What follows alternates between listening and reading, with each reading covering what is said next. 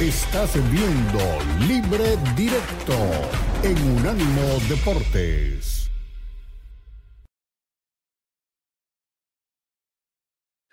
Regresamos, este es Libre Directo. Estamos aquí de nuevo en el regreso, comienzo de la segunda hora y como siempre en el comienzo de la segunda hora de los días viernes está el segmento más esperado y por siempre aclamado de Unánimo Bets con Rafa Torres Patotas. Hacía días no veíamos a, Rafa, y, nos habíamos encontrado con el pollo, con el pollo nos estaba mandando los suplentes, pero los suplentes son muy buenos, o sea que tampoco vamos a quejarnos.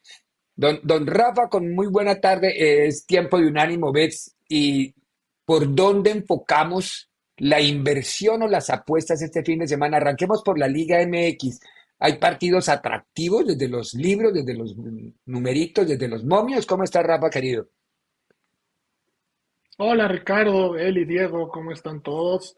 Sí, sí hay partidos muy atractivos y les traigo uno que les va a sorprender, que es precisamente el de América en contra de Monterrey. América es favorito en menos 119, el empate en más 240 y Monterrey hasta más 320.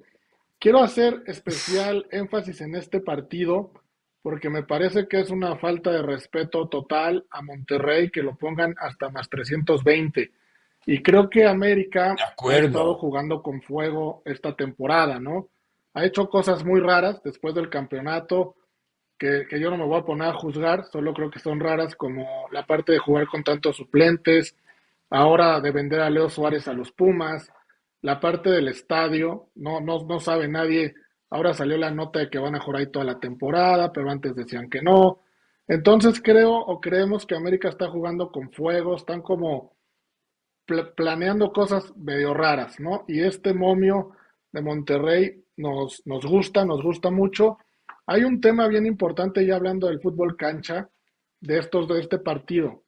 Si dividimos los 90 minutos de un juego en seis lapsos de 15 minutos, es decir, del 0 al 15, del 16 al 30, del 31 al 45 y así el segundo tiempo, América y Monterrey son los únicos dos equipos en lo que va el torneo que no han perdido ningún lapso de estos 15 minutos.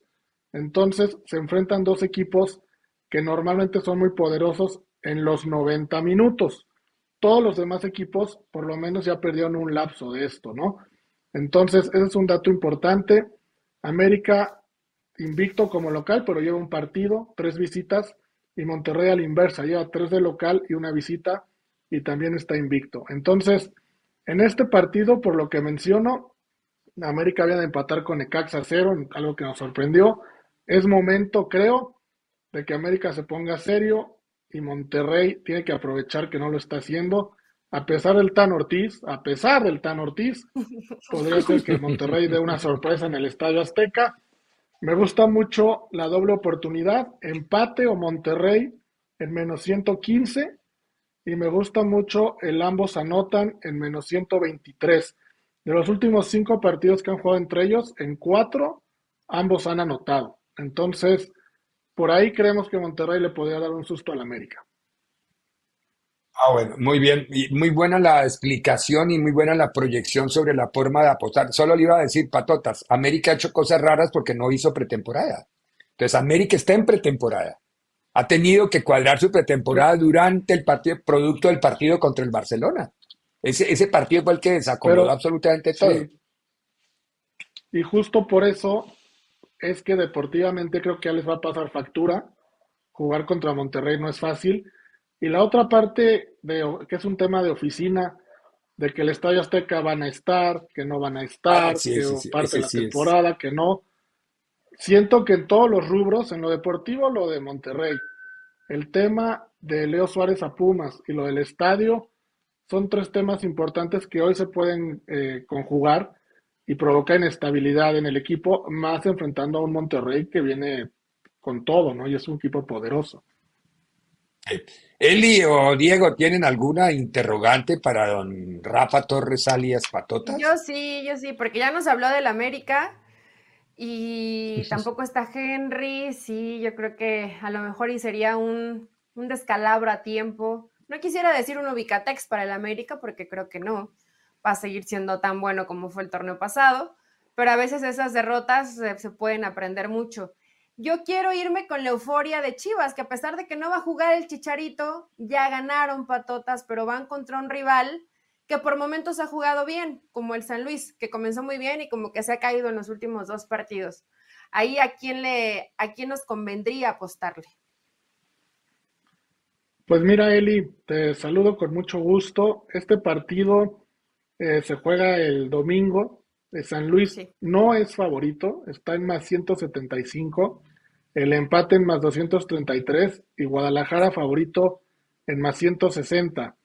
Eh, ya hemos platicado varias veces, o los números nos dicen, que cuando los tres equipos, los tres resultados posibles están en positivo arriba de más 150, el 73% de las veces en un partido de fútbol no hay empate.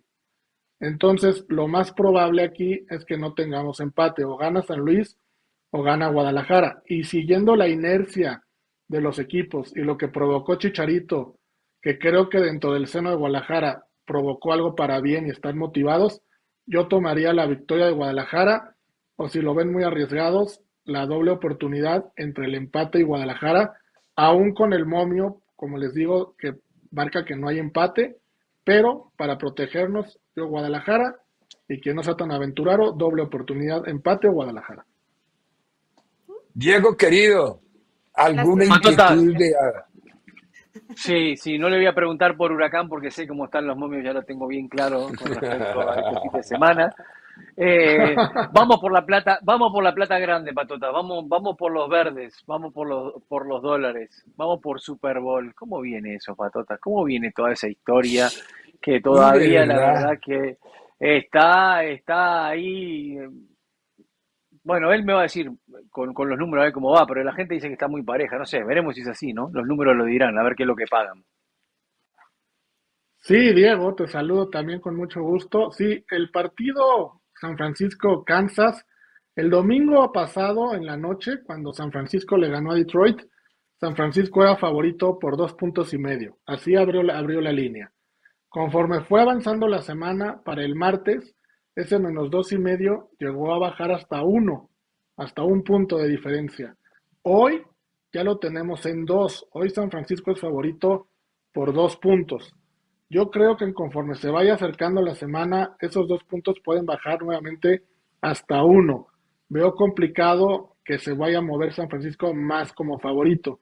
Tener el número tan corto te provoca que no haya muchos favoritos, que no haya un favorito claro en lo deportivo y los casinos tendrían que estar esperando que alguien o varios den una apuesta fuerte a favor de alguno para mover la línea. Entonces, ¿qué es lo recomendable cuando estamos así?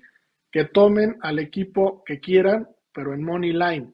Hoy Kansas en Money Line está en más 110, cosa que tener a Kansas como con positivo no muchas veces se da. Y San Francisco en menos 130 en Money Line. Si le quitamos los puntos, baja menos 110. Creo que 20 puntos no es mucho. Podemos tomarlo en menos 130. ¿Y de quién va a ganar y, todo eso? Yo, eh, como dije en el programa la semana pasada, Prefiero perder con Patrick Mahomes en mi equipo a tener una apuesta y enfrentarme a Patrick Mahomes. Entonces, en términos de apuesta, creo que lo mejor es estar con Kansas City, estar con Mahomes. Y si perdemos, pues perdemos con el histórico, perdemos con el de siempre. A jugarte un dinero. patotas. Ya lo aprendimos, Eli, esto lo aprendimos durante 20 años con Tom Brady. No hay que apostar en contra de los. Nunca apuestes en contra de Brady, exactamente. Exacto. Entonces Mahomes ya no lo dejó claro contra Buffalo, no lo dejó claro contra Baltimore. Y insisto, en un partido tan parejo, tan, tan parejo y que los momios son casi iguales, prefiero tener a Mahomes de mi lado y con él buscar una apuesta ganadora a jugar mi dinero en contra de Mahomes.